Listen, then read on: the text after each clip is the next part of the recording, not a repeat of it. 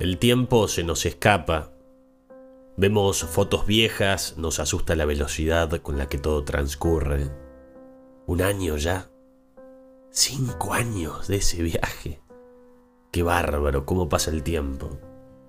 En la vida del deportista pareciera todavía que pasa más rápido. Cuando el común de la gente está llegando al auge de su carrera profesional, ellos atraviesan la etapa más difícil de la suya, el retiro.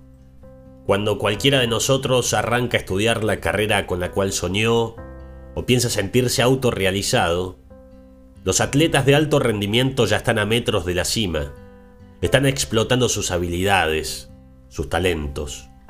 Suben a primera, cambian de club, ya participan en competencias internacionales, visten la camiseta albiceleste, Juegos Olímpicos, Mundiales.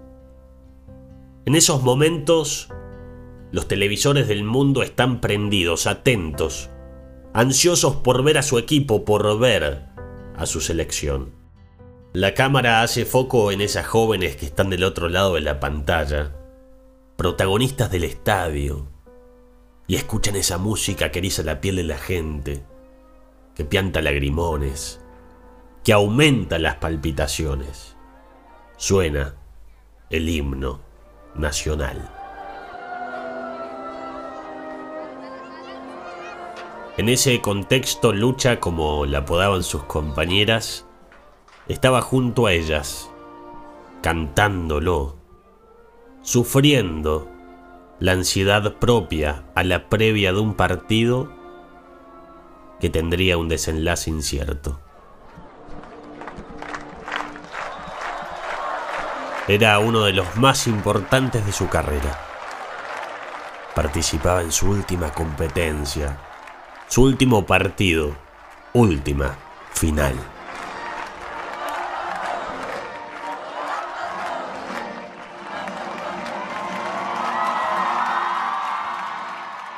Los pensamientos se alborotaban, se interrumpían entre ellos.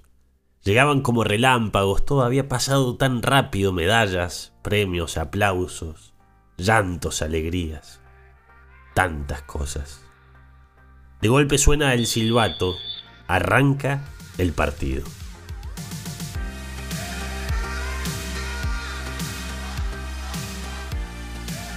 ¿Cómo pasó todo tan rápido? se pregunta. Su mirada sigue a la bocha, pero sus recuerdos van en otra dirección. Ahí estaba esa niña que hacía 30 años, por insistencia de su hermana, comenzaba a jugar el hockey.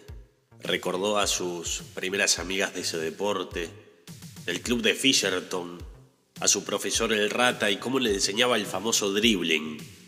Ahora ese dribbling le estaba sirviendo para pasar una, dos, tres australianas y lo hacía en suelo mendocino, en suelo argentino, y nada más y nada menos que en la final de la Champions Trophy 2014. El partido iba 0 a 0 cuando la corneta marcó el final del segundo cuarto de partido. Y en el vestuario continuó el viaje de los recuerdos. 15 años tenía cuando dejó su querido club Fisherton para comenzar a jugar en el conocido Jockey Club. Un año que traería muchos cambios, colegio nuevo, club nuevo, preadolescencia. Su timidez fuera de la cancha que hacía que le costase el doble incorporarse o adaptarse a este nuevo equipo.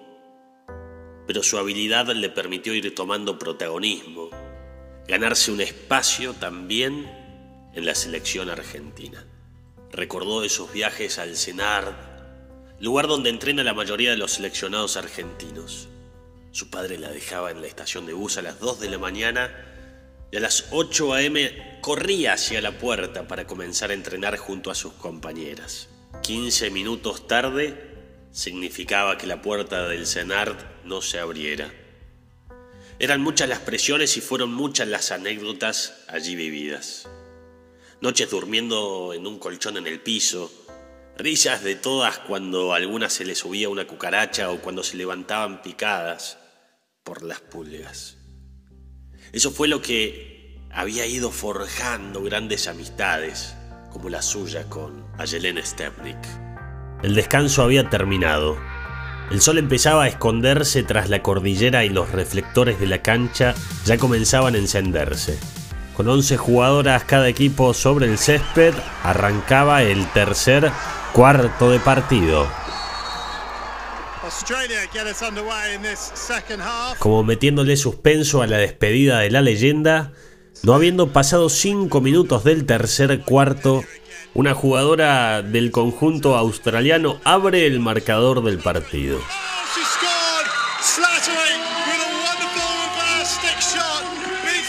La maga viajó nuevamente al pasado, a su debut con la mayor en el año 1998, su primer mundial en Holanda, su típica vincha, su atrevimiento en la cancha, solo 20 años.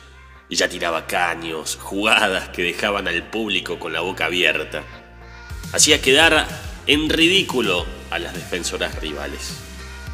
Como la definiría tiempo después su entrenador Cacho Vigil cada vez que entraba en la cancha, entraba el as de espada.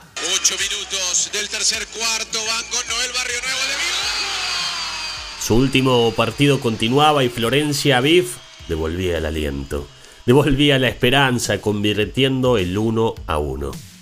El resto del partido continuó aguerrido con muchas llegadas del equipo amarillo, pero con una gran actuación de la arquera argentina, quien se llevaría después el premio a la mejor arquera del Champions Trophy 2014. Había llegado la hora de los penales. Era el turno de la primera. Y este fue para Lucha. Fue ahí cuando el cajón de los recuerdos volvió a abrirse. Recordó su mejor gol, ese que hizo frente a China 2 a 2, el partido terminaba y hacía un gol a lo Maradona. Ese gol que hoy se repite por muchísimos lugares, que no se puede creer. En el transcurso del partido sigue lucha, sigue el mar, ingresando a las 23, a los 23 metros de la última línea, ya en el círculo, se lucha, lucha, lucha. Pero esa jugada no era resultado de solo talento, sino que atrás habían horas de entrenamiento, una rutina hiper exigente, la búsqueda de la perfección constante en cada detalle siempre buscando crecer y mejorar. Si la de lado corría 10, ella tenía que correr 11. Se entrenaba con caballeros para hacerse más aguerrida a los golpes rivales, para poder agregarle fuerza a su juego. De repente en la tribuna mendocina se escucha ¡Vamos, leonas! Y se acordó de aquel día. Aquel día que se convertía en fundadora de las leonas de esta insignia del equipo femenino. Fue una de las fundadoras, fue testigo del diseño, fue la primera en vestir la camiseta con el logo de esta figura felina. Ahí estaba la leyenda, la capitana, la ocho veces elegida mejor jugadora del mundo, por definir el que podría ser su último gol con el seleccionado. El Champion Trophy 2014, ya habló con ella Kelly Hudson, la neozelandesa, al arco Ashley Wells, esperando la orden para jugar. Lucha y Mar, la concentración de la mejor jugadora de todos los tiempos. Va lucha, lucha, lucha.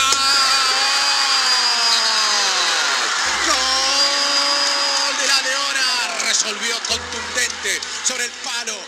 Así termina esta historia. Con una leona que se retira campeona, que se retira siendo una leyenda. Y esto decía. Estoy muy emocionada. Salí llorando ya desde el hotel y bueno, es, es un momento muy complicado, muy difícil porque viví la vida para este deporte. Bueno, em, solamente agradecerles a todos, a todo el público que hoy está presente, a toda la gente que nos ha seguido desde años, a las leonas, a todas las generaciones, con, con tanto apoyo y tanto cariño. Para mí fue muy especial. Eh, a Claudia, a Nelly, Marisa, a todo el cuerpo técnico, muchísimas gracias. A la CONFE por darme la posibilidad de jugar un torneo más. A mi familia, que hoy están acá, gracias. Para mí la familia siempre fue muy importante y me han acompañado desde el primer momento. Los quiero con todo mi corazón. bueno. Así cerraba su despedida Luciana Aymar.